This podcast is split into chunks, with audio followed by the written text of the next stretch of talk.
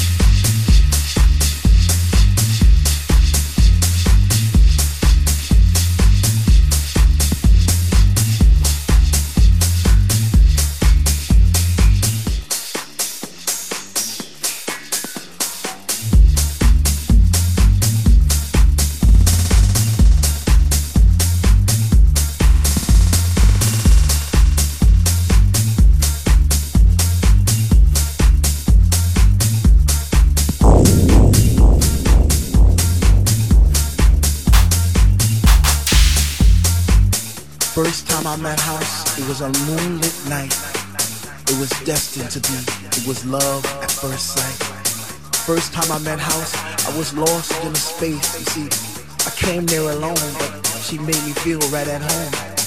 First time I met House, she was deeper than deep. I felt a chill down my spine, from my head to my feet. First time I met House, it was like a symphony of life, and she took my breath away, and she did it all night.